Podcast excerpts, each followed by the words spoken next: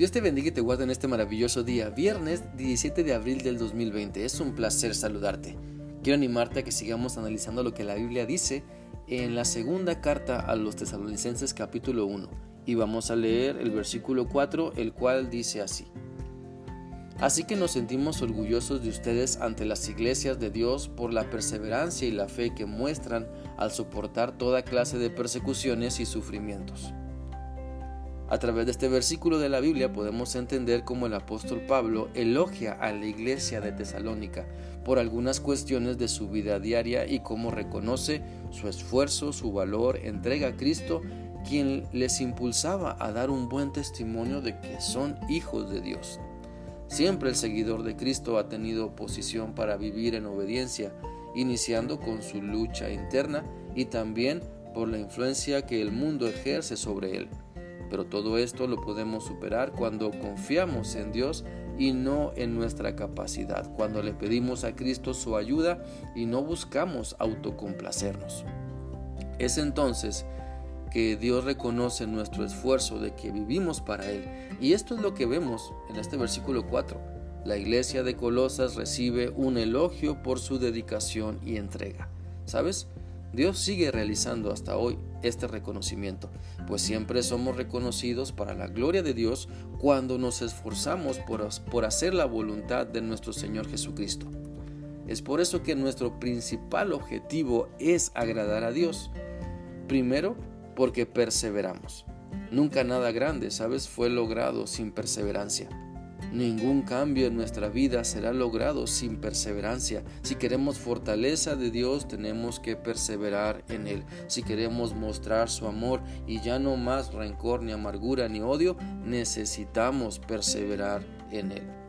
Muchas personas se rinden muy fácil o hay situaciones ante las que sucumbimos muy rápido. Pero Dios nos llama a que perseveremos en todo tiempo y ante toda situación pues a su tiempo Él nos da la victoria. La Biblia dice en 2 de Tesalonicenses 3:5 lo siguiente: que el Señor los lleve a amar como Dios ama y a perseverar como Cristo perseveró. Tenemos un gran ejemplo entonces de perseverancia en nuestro Dios, así que no desmayemos, más bien sigamos adelante confiando y viviendo para Cristo. También este versículo 4 nos habla de que podemos agradar a Dios demostrando fe. Es muy fácil perseverar y mostrar fe cuando las cosas en la vida van bien, pero cuando hay pruebas, tribulaciones, cuando somos señalados por creer en Cristo, entonces es cuando la perseverancia y fe toma un mayor sentido, cuando realmente demostramos que amamos a Dios. Es por eso que quisiera que pensemos en cómo estamos demostrando que nuestra fe está en Cristo. ¿Nuestros hechos están demostrando que creemos en Él? Quiero animarte para que cuando tengas que perseverar, lo hagas con valor, para que cuando tengas que demostrar tu fe, lo hagas con determinación. Pues si estamos siguiendo a Cristo no tenemos nada de qué avergonzarnos. Si creemos que Él nos da vida eterna y nos salva para que estemos siempre con Él, podemos compartir esa esperanza con las personas y demostrar nuestra fe en Cristo. Perseveremos pues con fe. Cuando unes estas dos cualidades de carácter, Dios obra en ti y te usa poderosamente.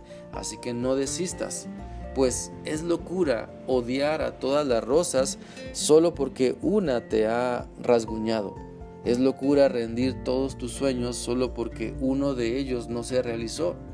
Está mal perder la fe en todas las oraciones solo porque en una Dios no respondió como querías. Es locura desistir de todos los esfuerzos solo porque uno de ellos fracasó. Está mal condenar a todas las amistades solo porque una te traicionó. Es locura no creer en ningún amor solo porque uno de ellos te fue infiel. Está mal tirar a la basura todas las oportunidades de ser feliz solo porque una tentativa no se realizó. Espero que en tu caminar no cometas esas locuras, las locuras de desistir.